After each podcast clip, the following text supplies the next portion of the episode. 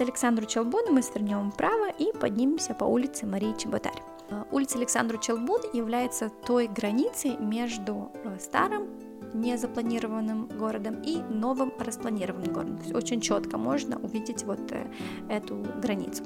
От улицы Марии Чеботарь мы поднимемся вверх и поймем, откуда взялось вот это название Верхний Кишнев и Нижний Кишнев, на самом деле рельеф очень сильно поднимается вверх.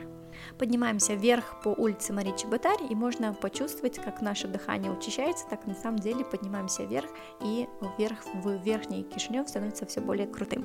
Мария Чеботарь, в чью честь названа сегодня эта улица, была особенной певицей, она пела в, во всех европейских столицах, была очень популярной, очень сильно любили, и также она очень сильно гордилась, что она родом из Бессарабии.